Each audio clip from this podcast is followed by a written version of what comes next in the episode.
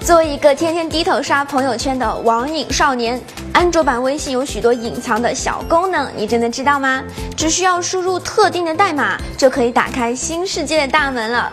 有时候想看看朋友圈里分享的文章，可是点开链接后就没办法及时查看聊天内容了。想要回复朋友信息，只能关掉还没看完的页面，真是麻烦。其实只要在任意一个聊天框里输入 Multi Web View，聊天框就会和文章链接分开成两个单独的页面，在多任务中也可以自由切换，是不是很方便呢？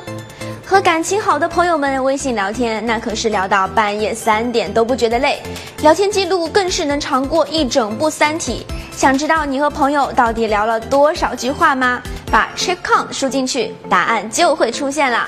这可是你们感情的见证哦。还有些朋友在聊天时总是一言不合就发个小视频过来，不点开吧，友谊的小船又要沉了；点开吧，流量也是伤不起。